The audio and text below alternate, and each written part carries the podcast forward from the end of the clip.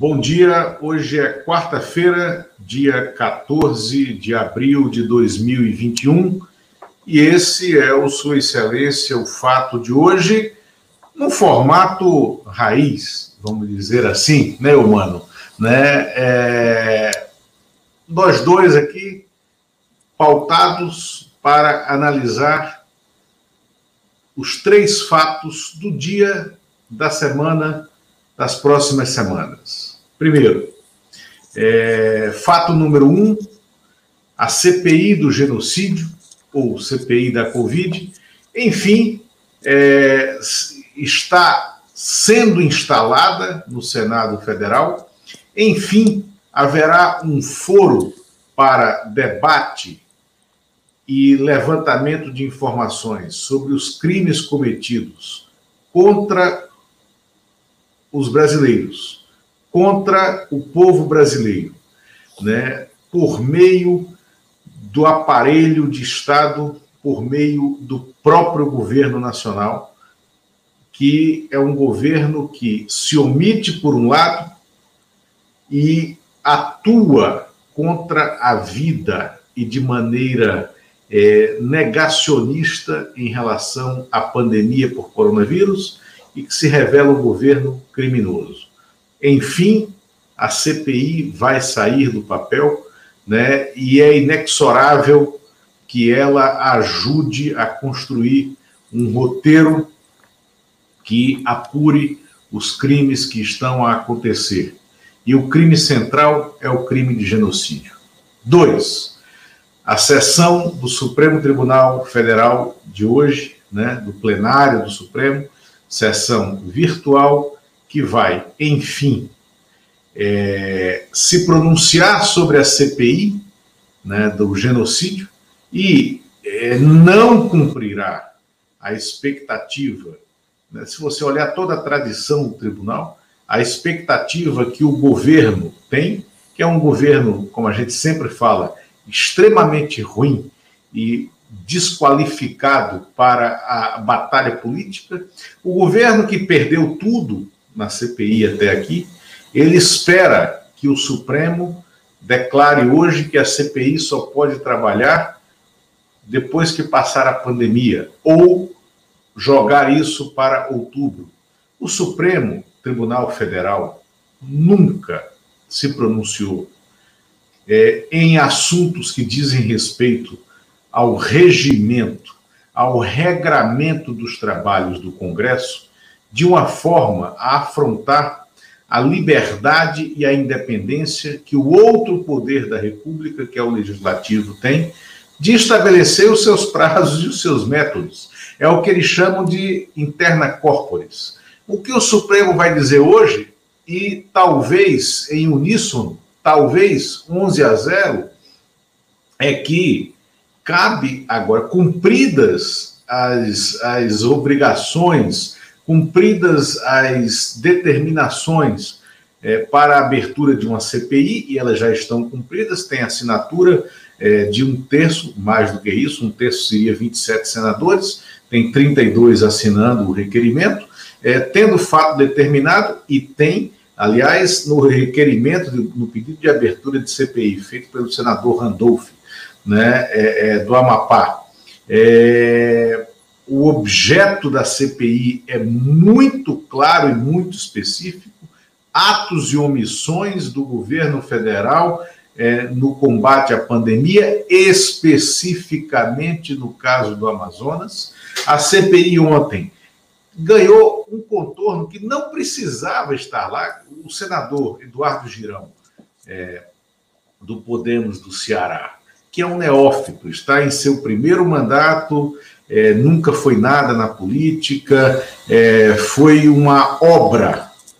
É, a eleição dele foi, foi produto de uma traição política é, dos Ferreira Gomes ao Eunício Oliveira.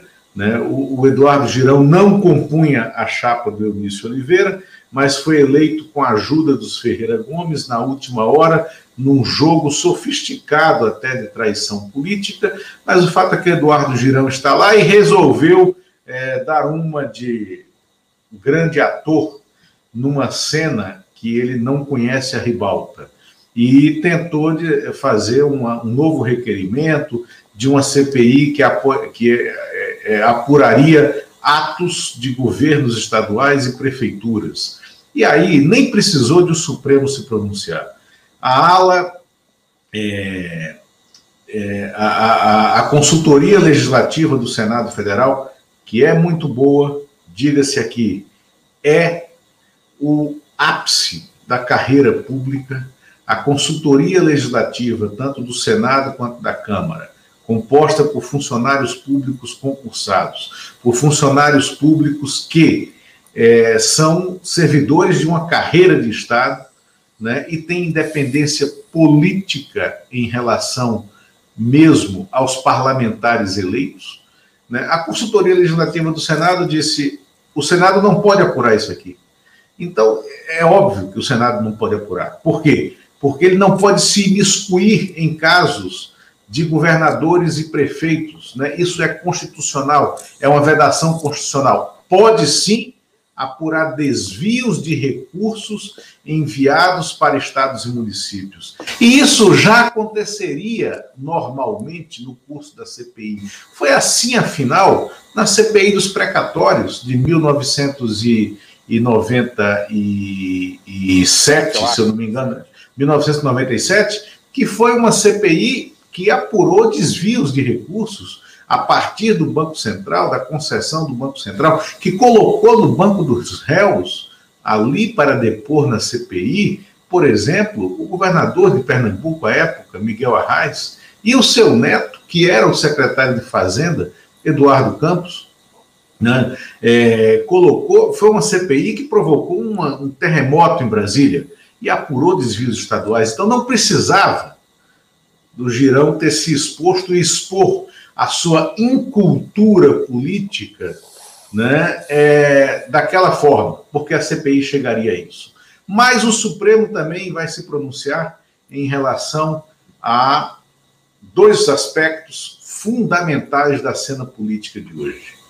É, a, o fim da Lava Jato em Curitiba, como nós, de maneira nefasta, a conhecemos, como nós testemunhamos e fomos contemporâneos da destruição de diversos eixos da economia nacional a partir do que aconteceu na Lava Jato em Curitiba, quando um grupo de procuradores, pervertendo a Constituição, e eu vou explicar isso mais à frente durante o nosso debate, pervertendo a Constituição, usurpando suas competências, levou para Curitiba a análise de diversos casos que aconteciam no país inteiro, como se a, a, a décima vara em Curitiba, aonde que era governada de maneira é, absoluta pelo ex-juiz Sérgio Moro, em sociedade com os procuradores da Força Tarefa da Lava Jato, como se ali é, fosse uma espécie de mata-borrão né, do país inteiro, e não era. Então, essa competência que já caiu por uma decisão liminar do juiz Luiz Edson Fachin, ele disse que é, é, Curitiba não era o local para investigar, para julgar aqueles, aqueles casos, né? E essa decisão agora deverá ser confirmada pelo plenário. E, em paralelo, e por causa disso, o plenário também vai começar a observar a, o julgamento que a segunda turma do próprio Supremo eh, já, já se pronunciou, né, e por 3 a 2 declarou o juiz Sérgio Moro suspeito. Né? A combinação desses dois julgamentos no plenário, que não deve acabar hoje, ela consolida a mudança do cenário político brasileiro, recolocando o ex-presidente Lula no jogo eleitoral para 2022.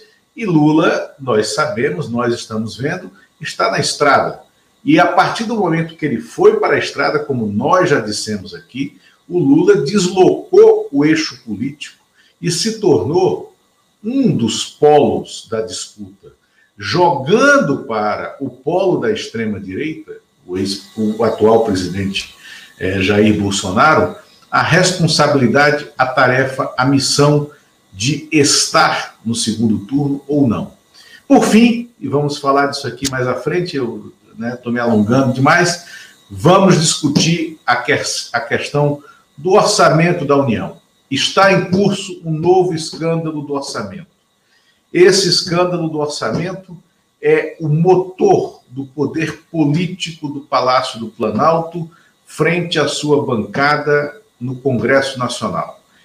E ele tem como sócios, né, no exercício da execução orçamentária, o ex-presidente do Senado, Davi Alcolumbre, que está como presidente da CCJ atualmente, o atual presidente do Senado, Rodrigo Pacheco, o ex-relator do orçamento, Domingos Neto, que é deputado pelo Podemos do Ceará, e o senador Márcio Bitar, que é o atual relator do orçamento do MDB do Acre. Existe hoje um escândalo a ser apurado aí. O orçamento da, da União terá que ser sancionado até o dia 22, de maneira inédita, desavergonhada, inacreditável. Há conselheiros do presidente Jair Bolsonaro, Bolsonaro aconselhando a deixar Brasília, a deixar o país no dia 21, para que não recaia sobre ele a responsabilidade de assinar o orçamento da União, deixando isso para o vice-presidente Hamilton Mourão, porque a assinatura no orçamento pode decretar eh, as razões para um novo impeachment ou as razões para a declaração de inelegibilidade de quem assim o fizer. Então, uh, o Bolsonaro está levando em consideração a possibilidade de não assinar o orçamento no ato de covardia a mais do seu prontuário político. Lembrando sempre que eu sempre disse aqui que Bolsonaro é um covarde, é um frouxo. Duvido que Mourão caia nessa cilada. E recairia a quem assinar o orçamento? Arthur Lira, presidente da Câmara, caso os dois, presidente e vice-presidente da República, viajem com medo, frouxos que são, para não assinar o orçamento. Arthur Lira poderia assiná-lo. O fará? Poderá assumir o posto de Bolsonaro? Porque lembremos que Arthur Lira, ele é réu em ações do Supremo Tribunal Federal. E já há uma, uma, uma, um pronunciamento pacífico do Supremo Tribunal Federal que diz que réus não podem estar na linha sucessória da República. Então, também ainda pesa sobre eles essa questão. Arthur Lira pode assinar? Recairia para quem? Para o Rodrigo Pacheco. Rodrigo Pacheco quer ser governador de Minas Gerais na próxima eleição disputa o governo, e alguns já falam até que pode ser candidato a presidente da República, não, não creio que chegue a tanto, mas ele vai querer ficar inelegível, assinando esse orçamento que ele costurou sabendo que é ilegal. Esse é o terceiro ponto de discussão. Eu, mano, a bola está com você. Comece por onde você achar melhor, por onde melhor lhe aprouver. Olá, Lula. Olá, pessoal que nos acompanha. É, olha, vou começar aí pelo que eu acho que é o mais interessante, que a grande novidade, que é a CPI da pandemia ou do genocídio aí, é, como queiram. É, acho que tem um novo momento na política. Essa CPI ela chega forte. Essa CPI chega para fustigar o governo Bolsonaro. Não vai ser só o governo Bolsonaro, não. Eu acho que vai ter estigaços para outros lados aí. Não é só, vamos ser claros, não é só o Bolsonaro, não é o único culpado da nossa tragédia. Ele, pelas responsabilidades, pelo comportamento dele, ele é o principal. Se fosse um sucesso, ele seria o principal responsável. O, o principal responsável. Como é um fracasso, também ele é um, o principal responsável é, pelo, pelos desmandos e pelos erros todos cometidos aí pelo Brasil aí, pelo governo, principalmente em relação à pandemia. Acho que a, a, foi a entrevista do Renan Calheiros aqui na, na segunda-feira aqui no Sul Excelência o Fato, acho que foi muito feliz o, o, Renan, que raramente vinha dando entrevistas, e hoje Volta Eu mano se refere à entrevista que nós fizemos com o senador Renan Calheiros na última segunda-feira. Quem entrar na página pelo YouTube, está lá no arquivo, é o Sua Excelência o Fato, hashtag 75, né? E foi a, o primeiro pronunciamento de Renan, que deverá ser o relator né, do, da, da CPI. Eu mando. Então, Lula, é, falando então da entrevista, o Renan acho que foi muito feliz aí na, na, na, na, na entrevista, na, previsão aí do, dos fatos que iam acontecer, previu a, a maioria da oposição na, na CPI, é, previu que disputaria ali, adiantou ali que disputaria ali a relatoria, agora o governo está trabalhando contra, estou vendo agora aqui na a manchete do portal UOL, o governo trabalhando contra é, a, a indicação do, do Renan Calheiros para relator e também o governo trabalhando contra a indicação de Randolfo Rodrigues, autor do requerimento, para a presidência da CPI. Então, acho que essa é a disputa interna. O governo entra até o momento em desvantagem. Acho que vale aí vale falar um pouco aí sobre o, o Pacheco. O Pacheco, até como escreveu a Rosângela Bittar hoje no, no, no Valor Econômico, o Pacheco é um grande responsável por, o, por, essa, por essa ela chamou de crise, acho até, acho até que não chega a ser uma crise, mas pelo, pela, pelo Senado está sendo colocado na, da maneira que está hoje, assim, tendo que cumprir uma, uma, uma decisão do Supremo, sendo que o Senado, se o, se o Rodrigo Pacheco tivesse feito o que, ele, o que devia ter sido feito, que era instalar a CPI a partir do momento em que, em que a oposição conseguiu o número mínimo de assinaturas, é, a partir de com a decisão do Supremo, teve que, teve que instalar. E aí, a partir de agora, viu, Lula? Aí eu, eu acho. Tá aqui, eu tô, estou projetando o artigo da Rosângela Bittar, que você citou aí, chama O Processo da Pandemia, está no jornal Estado de São Paulo de hoje, aonde ela fala que é, o presidente do Senado tem culpa nessa bagunça toda do processo. Né? Exatamente. É, agora, a CPI está instalada. Agora é um outro momento. É, é um outro momento, assim, a, a coisa sai do controle do, do, do, Pacheco, a CPI tem vida própria, é, dificilmente tem como atrapalhar muito. É, eu sou muito otimista quanto ao trabalho de CPI, eu nem falo de impeachment, nem falo do relatório final, mas eu sou muito otimista com o processo, Lula. Você que viveu é, intensamente algumas CPIs, então, eu sou muito satisfeito com esse processo. Eu acho que nesse processo de depoimentos, documentação, requerimentos, você consegue contar melhor a história dessa pandemia e a partir é, das prerrogativas de uma CPI, que pode requisitar. Então, ao mesmo tempo que a CPI é um trabalho técnico, é um trabalho político. Então, isso com certeza vai ser um, um grande desgaste. E aí, ainda falando do, do Pacheco, aí eu me lembro, você se lembra bem também, do Benito Gama.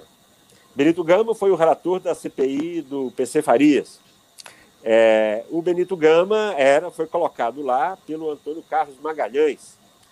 É, era no, na época o partido PFL, aliado do, do, Fernando Collor de Mello. No meio do processo, no meio da CPI, ali junto do presidente Amir Lando, o, o Benito Gama se converte para a CPI, é, em favor do relatório da CPI. E aquilo até provocou, aí se, me corrige se, eu, se minha memória falhar, mas isso provocou o rompimento dele, não sei se definitivo, mas provocou um afastamento do Benito Gama do Antônio Carlos Magalhães. Não estou dizendo que o Rodrigo Pacheco vai fazer a mesma coisa. Acho que o Rodrigo Pacheco é leal ao Bolsonaro, que o ajudou na, que o ajudou na, na, eleição. Acho que você não vai ver um rompimento do, do Rodrigo Pacheco com o Bolsonaro.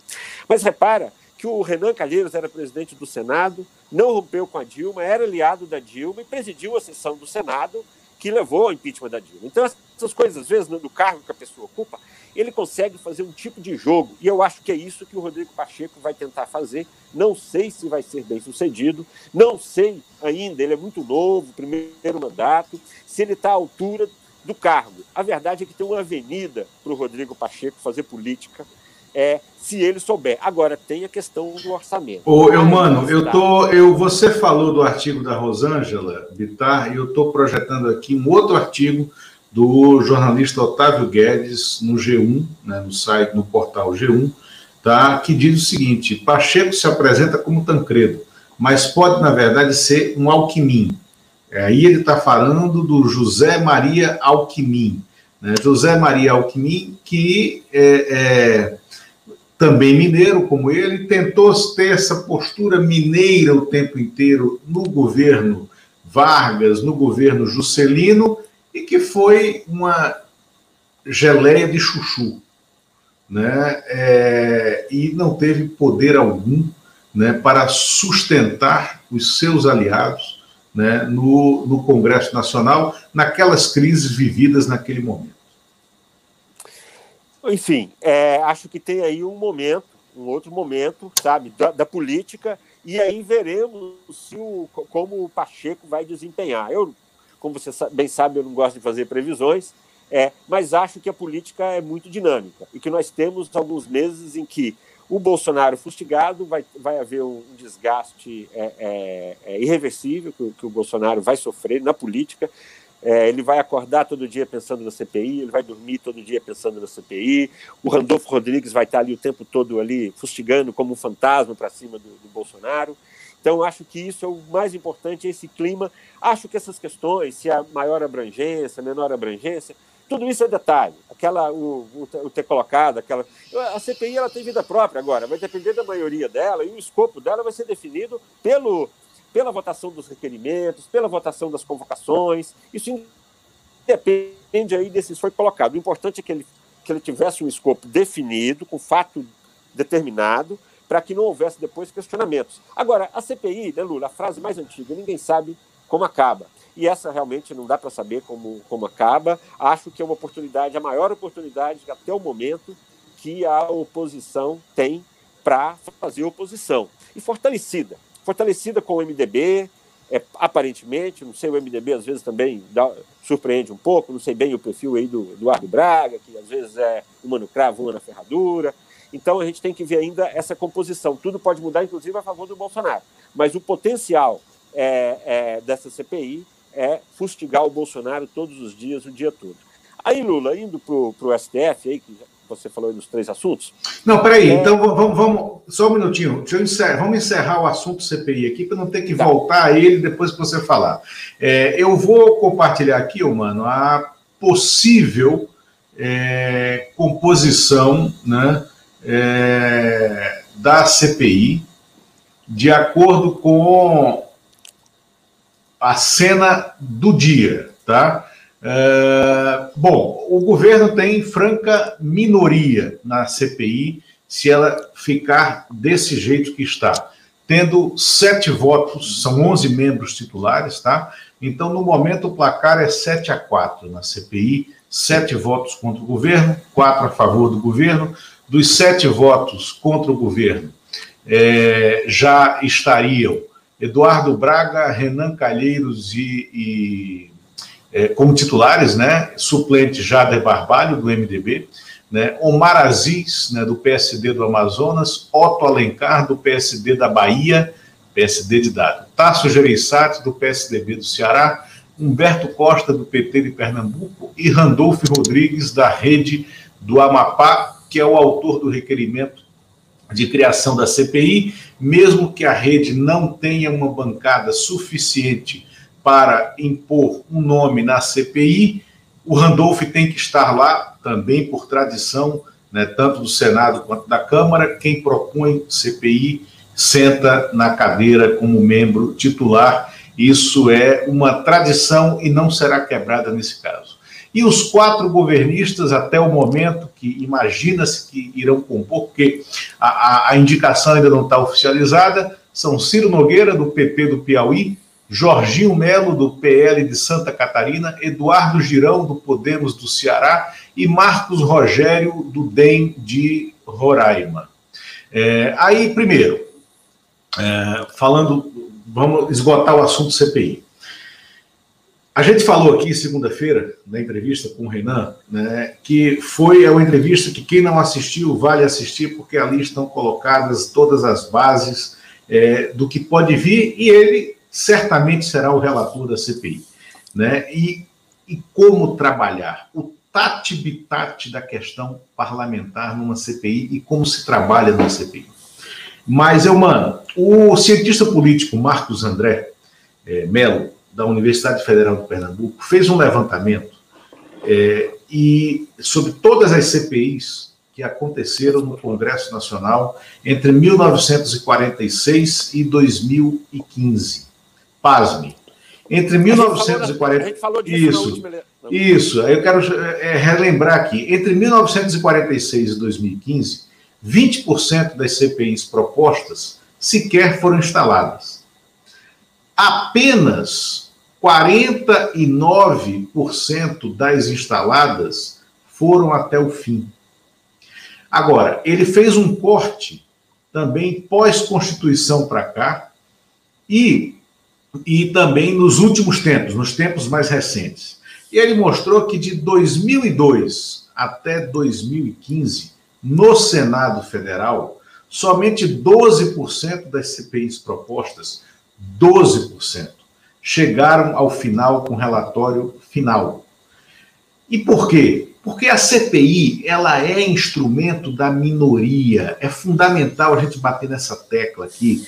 E por isso que ela só precisa de um terço das assinaturas para ser instalada.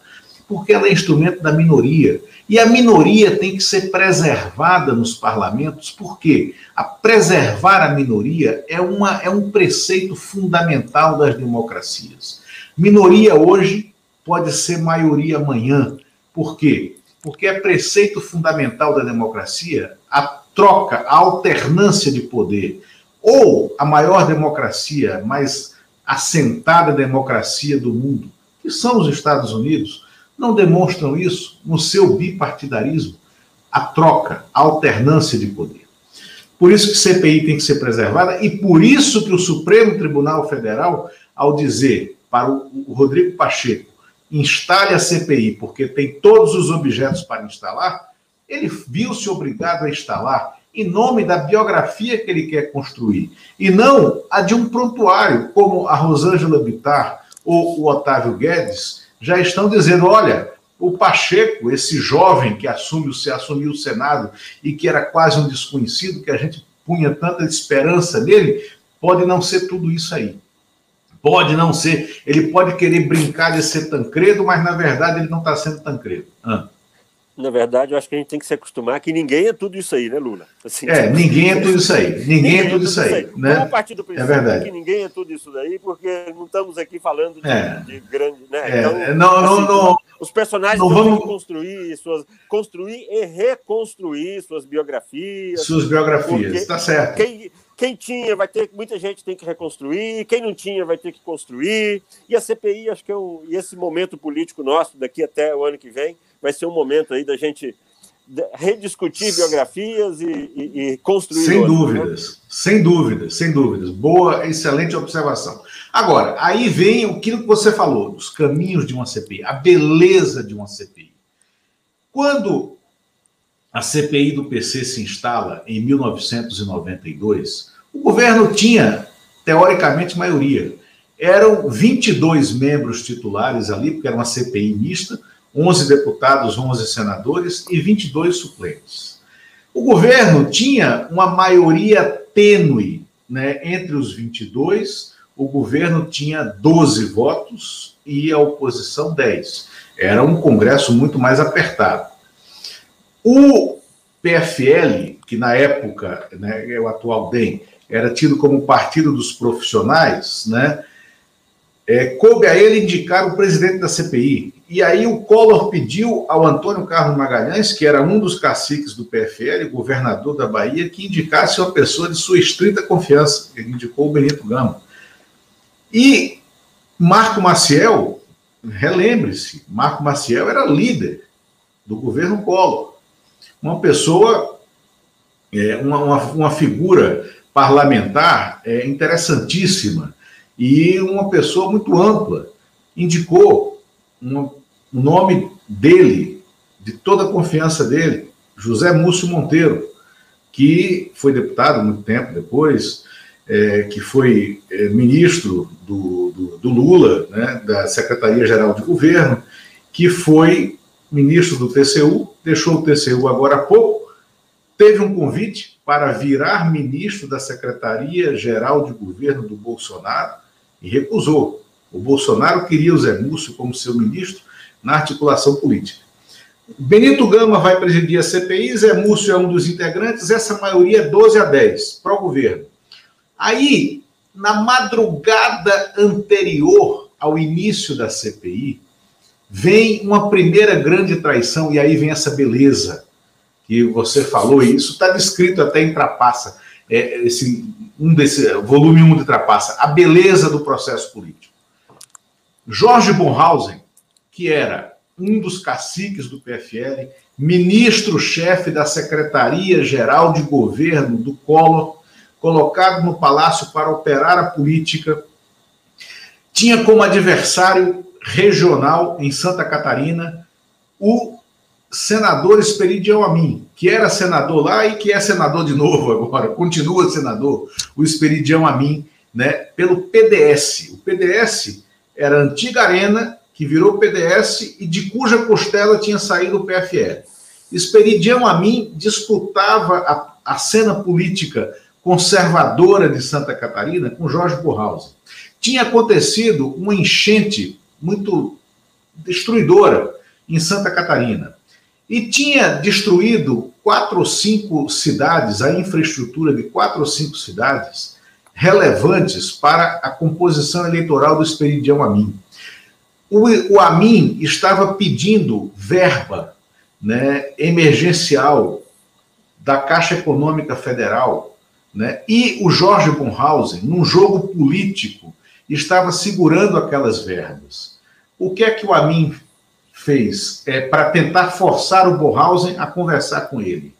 Na madrugada anterior à instalação da CPI, como ele morava no mesmo prédio, na 309 Sul, né, o mesmo prédio que morava também o senador José Paulo Bisol, do PSB, Partido Socialista Brasileiro do Rio Grande do Sul, Esperidião a mim foi ao apartamento do Bisol e disse para ele: Bisol, você quer integrar a CPI como senador é, nomeado, indicado pelo PDS?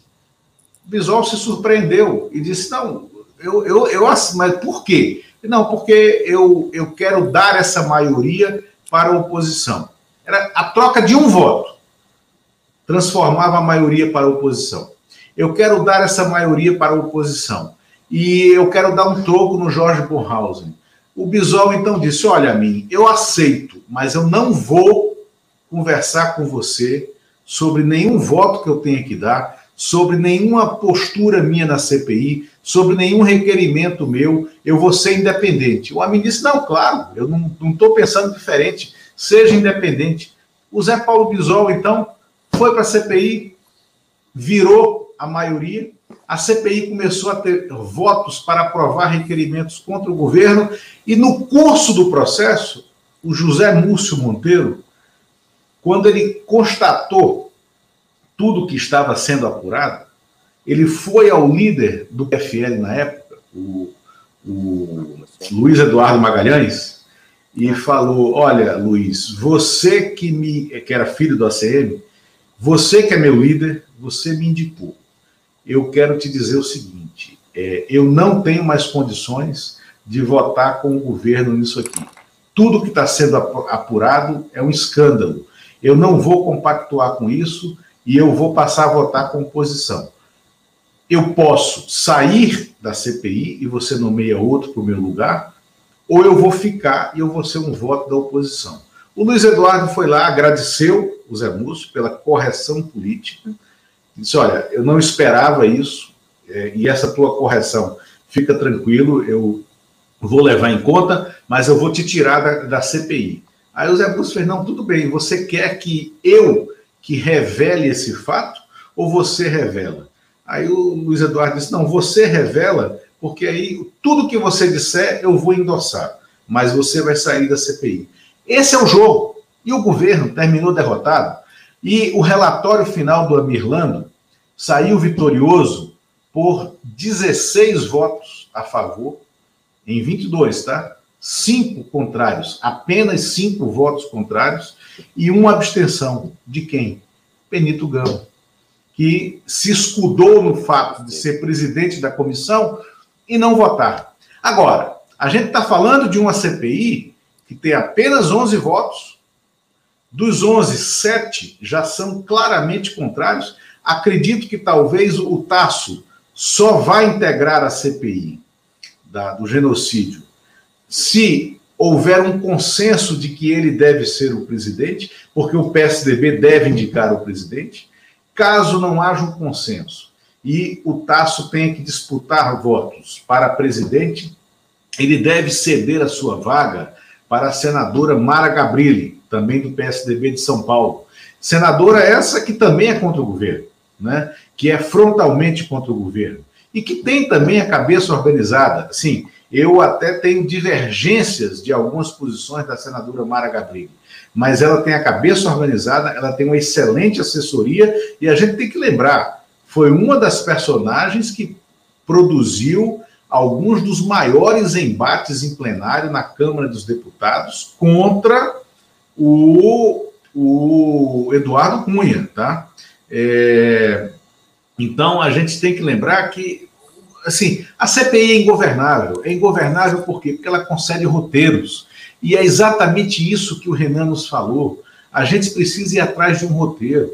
Né? É, é, a dimensão, o diapasão da apuração vai se dar no dia a dia. Mas o roteiro estará sendo escrito lá. Aí ah, a CPI tem 90 dias para trabalhar. Pode não usar os 90 dias. Vamos lembrar, a CPI do PC começou com um período de apuração de 45 dias. Era pouco. Eles pediram uma ampliação para mais 45. Produziram um relatório no 50 dia. Né? Ou seja, é, com 50 dias, a CPI do PC produziu um relatório que levou ao impeachment do presidente. Né? Lula, e o impeachment um... aconteceu em três meses. Né? Diga, mano. Só fazer um comentário aqui, o Mauro Sampaio, que sempre nos acompanha aqui, nos honra aqui com a, Sim. com a audiência aqui no Sul Excelência o Fato, comentando a respeito do perfil né, dos componentes, dos integrantes da CPI, do, do PC Farias e da atual.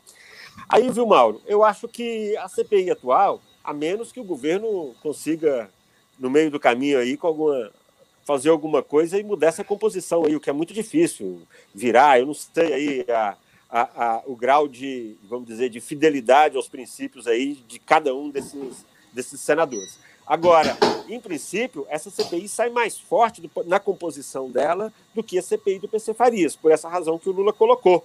Exatamente. Essa CPI, essa CPI sai com maioria firme, em princípio, em princípio, ela sai com maioria firme é, oposicionista contra o governo. A outra não. A outra nascia, em princípio, é, governista, com a maioria tênue, como o Lula bem colocou, mas no meio do caminho ela virou. Por isso é que eu aposto muito na dinâmica da CPI, sabe, nos desdobramentos, nas convocações, porque eu acho que tudo isso, assim, o, é, essa, esse é um assunto que mais até do que o PC Farias, que nós, estamos na época a gente tratava de um escândalo no nível de Brasília. Nós tratávamos de um escândalo em nível de orçamento, de verbas. Agora não. Nós estamos tratando de um fato, que é uma pandemia, que atinge hoje, pode-se dizer, eu acho, todas as famílias brasileiras, de alguma maneira, foram afetadas pela pandemia. Então, cada depoimento de ministro, de ex-ministro, imagina um depoimento, sabe, do Nelson Tait, imagina o Fernando Mandetta, Imagina um depoimento do Pazuello,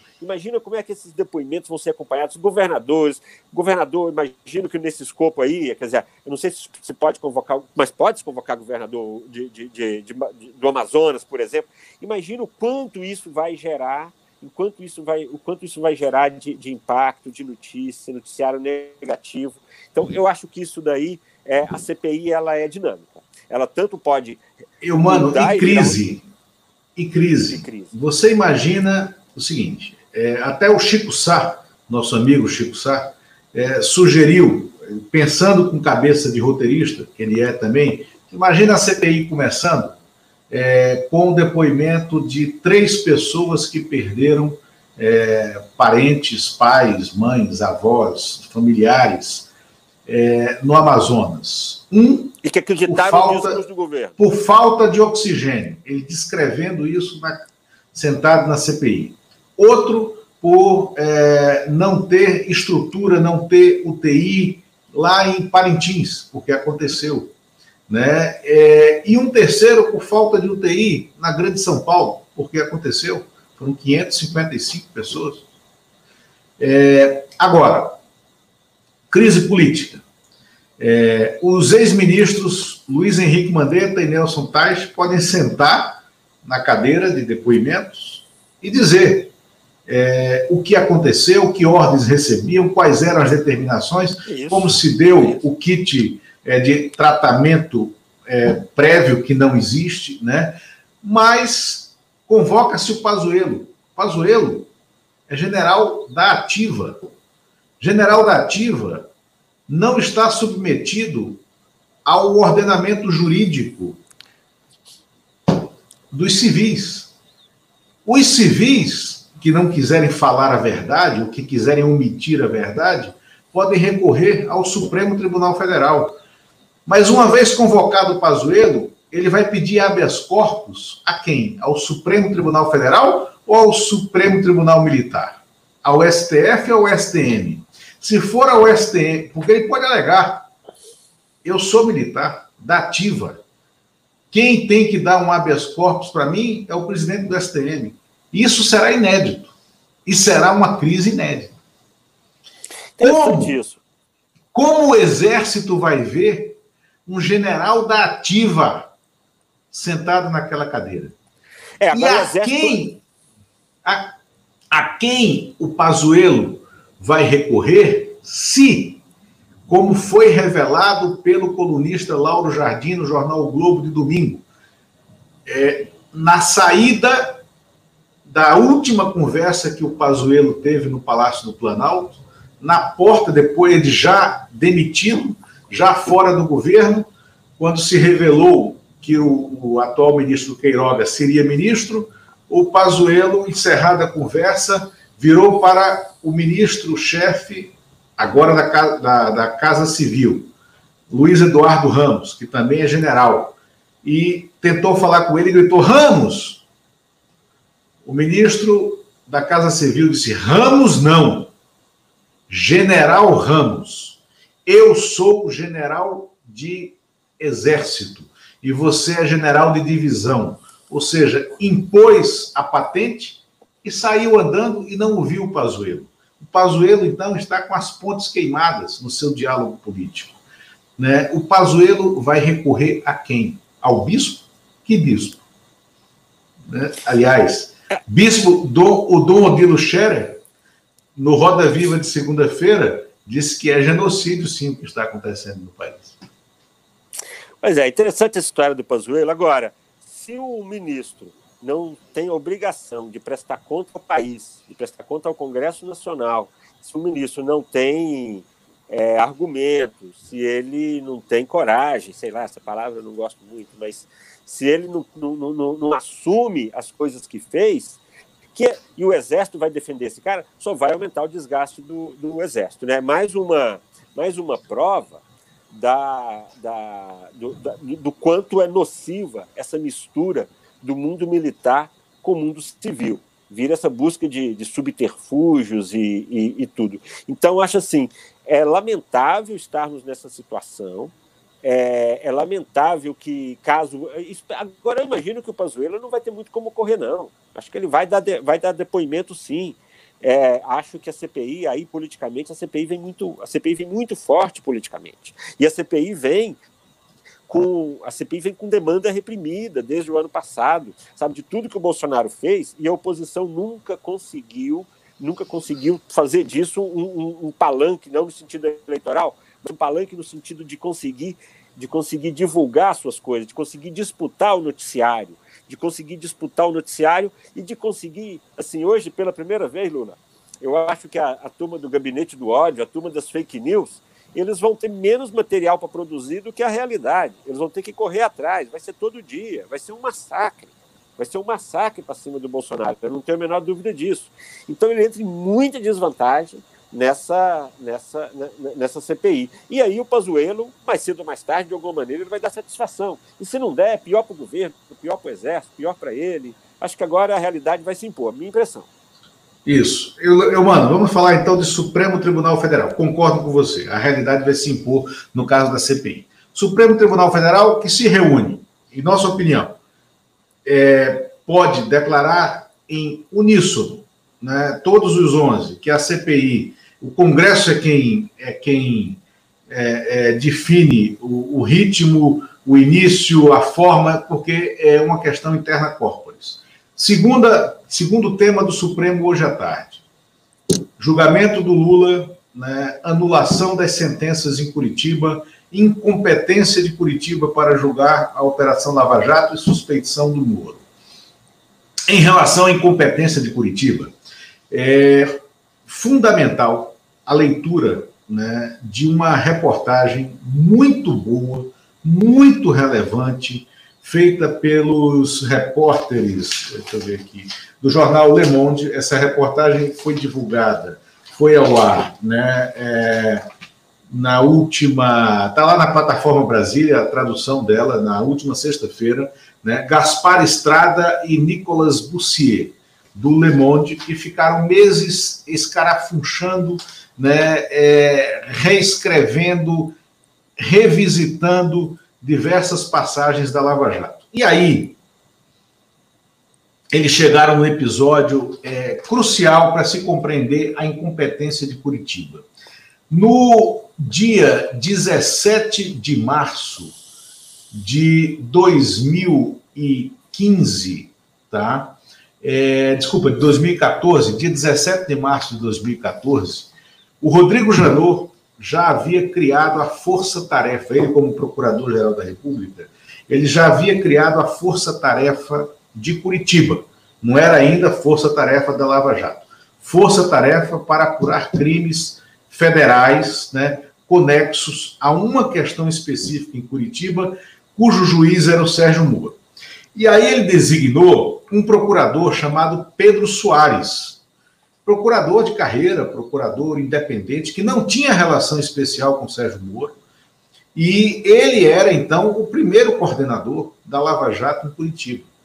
E o Pedro Soares, quando ele é chamado a opinar sobre diversas ações que outros procuradores estavam levando para Curitiba e colocando sob o guarda-chuva do então juiz Sérgio Moro, o Pedro Soares faz uma manifestação à sua chefia em Brasília e diz: esses casos aqui não têm que estar em Curitiba, porque não são apurações conexas a outros crimes que estão em apuração na vara do juiz Sérgio Moro. O que é que acontece com Pedro Soares? Ele é removido de Curitiba. Ele perde, né? ou seja, ele se manifestou já em 2014 exatamente da forma como o Faquin agora entendeu, o ministro Faquin entendeu. Curitiba não tinha competência para aquelas apurações. E o que acontece com o Ministério Público? Ele remove o Pedro Soares e coloca na coordenação da Lava Jato o Deltan Dallagnol, que tem a relação umbilical com Sérgio Moro e que aí passa a ser a trabalhar em parceria entre o juiz e os procuradores. Sempre lembrando, procurador não é instância jurídica. Procurador é sempre parte do processo, porque cabe a eles a denúncia, né? Eles são parte. Então aí começou essa essa essa associação entre a denúncia e o julgador, entre o denunciante e o julgador, e produziu essa contaminação da Lava Jato. É isso o que está em discussão. Além, aí vem um segundo aspecto, um segundo ponto, exemplarmente levantado, porque aí é da suspeição do Sérgio Moro, que está sendo julgada à luz da revelação da troca de mensagens entre os procuradores, delegada Érica Marena, da Polícia Federal, procuradores de Curitiba, da Lava Jato, e Sérgio Moro, né, é, que derrubaria por suspeição né, todas as sentenças contra o ex-presidente Lula. É, o jornalista Márcio Chaer, né, da, do consultor jurídico, pegou um relatório que foi divulgado ontem, também assim, bem a tempo, né, de tentar influenciar os ministros do Supremo hoje à tarde, um relatório de uma perícia da Polícia Federal sobre as mensagens, dizendo que não é, é assinado pelo delegado Felipe Alcântara de Barros Leal, dizendo que não é possível dizer que as, as mensagens não foram mexidas, mas ele não diz como as mensagens foram mexidas. Ele diz que não é possível dizer que foram mexidas, que não foram mexidas, mas ele não explica de onde ele tirou. Ele diz que o, o, o hacker tinha vontade de mexer, mas ele não tem prova alguma de que o hacker tinha vontade de mexer nas mensagens. E aí o, o Márcio Chaer compara esse relatório né, do delegado Felipe Leal ao relatório do inquérito policial militar, o IPM, do caso Rio Centro, né, da bomba que explodiu no colo né, dos militares que iriam jogar uma bomba contra os civis que estavam no show do Rio Centro, dizendo o seguinte: olha, fizeram um IPM igual a, a, a um relatório igual ao IPM do Job Lorena, né, que foi o, o coronel que assinou aquele, é isso, eu mano, assinou aquele relatório, que era um relatório Sim. farsesco, que era um relatório farsesco e que 20 anos depois é que se descobriu que aquilo era uma farsa. Agora o Márcio Chaé já expõe, é uma farsa, por quê? Porque o relatório da PF não tem nenhum elemento. Diga, mano. É, aí, viu, Lula, já estão indo aí para o final. É, eu acho que assim, tem todas essas questões técnicas e tal. É, agora, todo mundo já sabe o que se passou na Lava Jato, todo mundo já sabe, é, já está claro é, essa questão aí de Curitiba, é, como foro que sabe é o que vai ser é o que vai ser julgado hoje, mas já está claro que extrapolou até por a reportagem como essa que você colocou do Le Monde. Agora acho que assim como toda decisão do Supremo de grande relevância, repercussão aí no mundo político, é claro que ela tem toda todo o embasamento técnico, mas chega a partir de certo momento, é uma decisão amplamente política. Se a cabeça do, do juiz na hora não é política, o conjunto da. Só, só um instantinho. É, o conjunto não, claro. dessa. O conjunto, da, o conjunto da, da, da, decisão, do julgamento, ele vai, ele vai formar ali um, um, ele vai ter ali um componente político inevitável e o juiz sabe disso quando ele está julgando. Eu estou dizendo isso é porque eu acho que vai ser dificílimo, é, eu acho muito difícil do ponto de vista político agora, tirar o Lula de novo da eleição.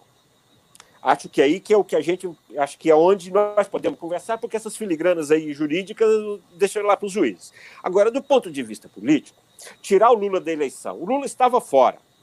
De repente, o Lula é colocado na eleição, se transforma de novo no líder pra, nas pesquisas, é aceito por uma boa parte, inclusive dos setores da política mais ligados ao centro, alguma coisa de empresariado, sinais. Ontem até o Fernando Henrique estava falando que, que se tiver de novo Bolsonaro e, e, e, Lula, ele vota no Lula.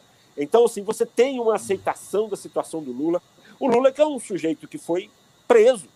O Lula é um dos poucos, sabe? O Lula, se pecados teve, Lula, inclusive, pagou.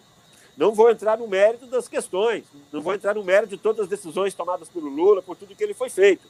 Agora, não existe é, é, é, tirar o Lula hoje da eleição, eu acho que aí vai ficar muito difícil sustentar é, é, a estabilidade política nossa no Brasil, porque você vai estar aí de novo. Como seria não instalar uma CPI é você tirar o Lula de novo. Lula já ficou fora uma eleição. Lula já tem suas punições. E hoje, tirar o Lula, do ponto de vista político, eu acho que vai ser um desastre. Então, penso, apesar aí tem, uma, tem uma, um, um medo aí no, PT, de que tem aí, teve um, um Merval escrevendo sobre isso, Merval Pereira no Globo também, que pode ter tido aí uma mudança aí na, em relação ao, ao voto do Faquin. Acho que acho difícil, acho difícil porque politicamente vai ser difícil sustentar essa situação daqui para frente. A realidade, mais uma vez, está se impondo. É, não, tá, não dá para vivermos sempre nas fake news, na forçação de barra. E por essas condenações, pelo perfil e pelos últimos julgamentos do STF, eu acho que a tendência hoje Eu que não gosto de, de fazer previsões, mas acho que o Supremo vai ficar muito ruim, muito difícil, se eles é, reverterem uma decisão tomada recentemente aí pelo Faquin, que já produziu resultados políticos, já produziu resultados aí no, no cenário para 2022. É isso. Isso, não, sem dúvida, e, e, concordo plenamente com você, e aquilo que a gente vem falando, Lula no cenário, ele vira polo. A obrigação de estar no segundo turno agora passa a ser do lado direito até a extrema-direita.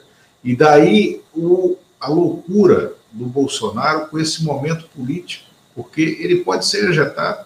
E aí eu vejo com muita tranquilidade, eu estava até conversando, está o, o MBL, que é um movimento aí que foi fundamental para a construção desse roteiro, desde 2016, foi fundamental como movimento de rua do golpe do impeachment, sem crime de responsabilidade, fundamental no apoio ao Bolsonaro em 2018, rompeu com Bolsonaro e está dizendo que vai lançar o Danilo Gentili, outro palhaço, né, é, para a presidência da República.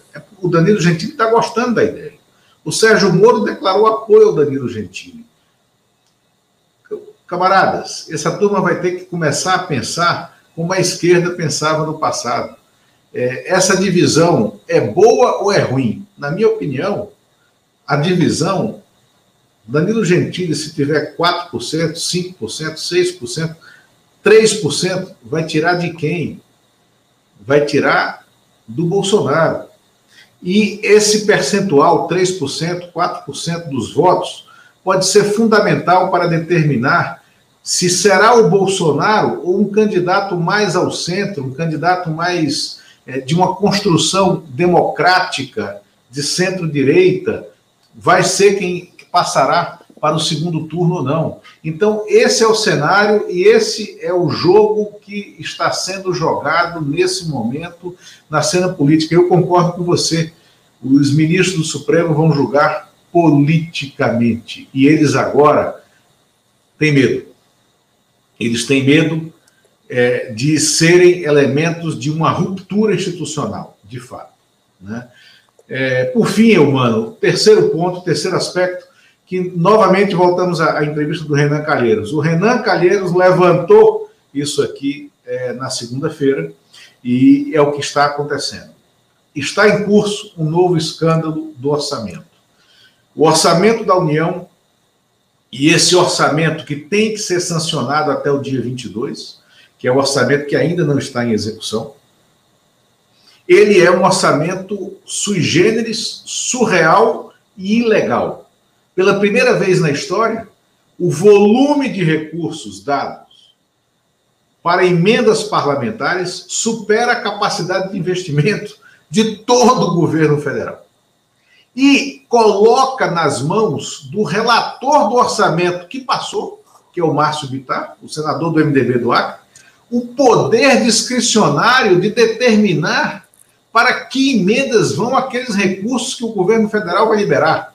Ou seja, é, é a execução orçamentária da União que está na mão de um senador né, de outro poder, que é legislativo e não executivo, usurpando o poder da economia e mais, transformando em troca o orçamento da, da União, em troca política. Isso sem querer dizer sem querer levantar a possibilidade de corrupção que existe na ponta nesses processos. Só, falando aqui só da questão do poder político. E, e é nisso que é, é, ele fala, é, ao sancionar orça, esse orçamento, ele dá, vaz, dá veso a crime de impeachment ou inelegibilidade. E isso o Bolsonaro sabe. O Paulo Guedes também sabe. Tanto que o Paulo Guedes vem dizendo que o orçamento é inexequível. Eu sei que se esse orçamento for sancionado desta forma, pelo menos quatro auxiliares entre primeiro, segundo e terceiro escalão do Ministério da Economia vão vazar, porque não vão compactuar com a ilegalidade desse tamanho. Porque vale aquela máxima de Brasília, né? Cometo crimes até o momento que o meu CPF entra na jogada. Servidores de carreira não cometerão esse crime com os seus CPFs, porque é a vida deles que está em jogo num governo que está vivendo o seu ocaso. Né? Me fala, você ia falar alguma coisa. É, eu queria lembrar que esse formato, essa divisão orçamentária aí, essa alocação de verbas, ela está na origem da eleição do Arthur Lira e do Rodrigo Pacheco. Essa costura, essa, essa enxurrada de emendas, essa super, esse superdimensionamento das emendas parlamentares, ele está na origem das eleições dos dois. O Bolsonaro apostou tudo nesse orçamento para ele manter o controle sobre o Congresso Nacional. Vamos lembrar que ele, ele o, todo o noticiário do final do ano passado, do início desse ano, sobre como estava sendo feito, de onde o governo foi tirando verbas para alimentar essa base, para sustentar essa base. Então, acho que esses assuntos estão todos muito conectados, sabe? Está tudo conectado é, na, na, na, na sustentação do Bolsonaro, na capacidade do Bolsonaro sobreviver, é, na capacidade que tem. Está tudo isso ligado: orçamento, CPI, decisões do STF que tem impacto direto em 2022. Então, temos semanas, eu acho, bastante importantes para as definições aí é, do próximo ano, principalmente nessa questão do orçamento, na questão é, eleitoral relacionada aí às decisões do STF e principalmente na CPI, que é a grande novidade. Eu acho que nós vamos inevitavelmente, Lula, continuar falando sobre CPI aqui nos próximos meses e espero que ela produza resultados aí para esclarecer. Não levo a, a, muito a CPI para punições, ela vai fazer lá os relatórios, manda para o Ministério Público, manda para. Mas, no, no, fundo, no fundo, essa, toda essa movimentação política aí, essa repercussão é que eu acho que vai dar o tom político daqui para frente. Estou apostando bastante na CPI. Sem dúvida, eu, mano, obrigado. Chegamos ao nosso momento, né, temos que encerrar. E muito obrigado a quem nos seguiu até aqui, a audiência crescente, apoie o nosso canal. É, se puder, vire membro do nosso canal. Né? Nós estamos também sendo retransmitidos é, pela TV 247, pela revista Fórum e por outros sites, outras TVs na internet ao longo dos próximos dias. Né? E muito obrigado por estar conosco. Vire membro, acione a sinetinha, participe conosco sempre às segundas, quartas e sextas, de 8 e meia às 9 e meia da manhã. Obrigado, até logo. Humano, obrigado.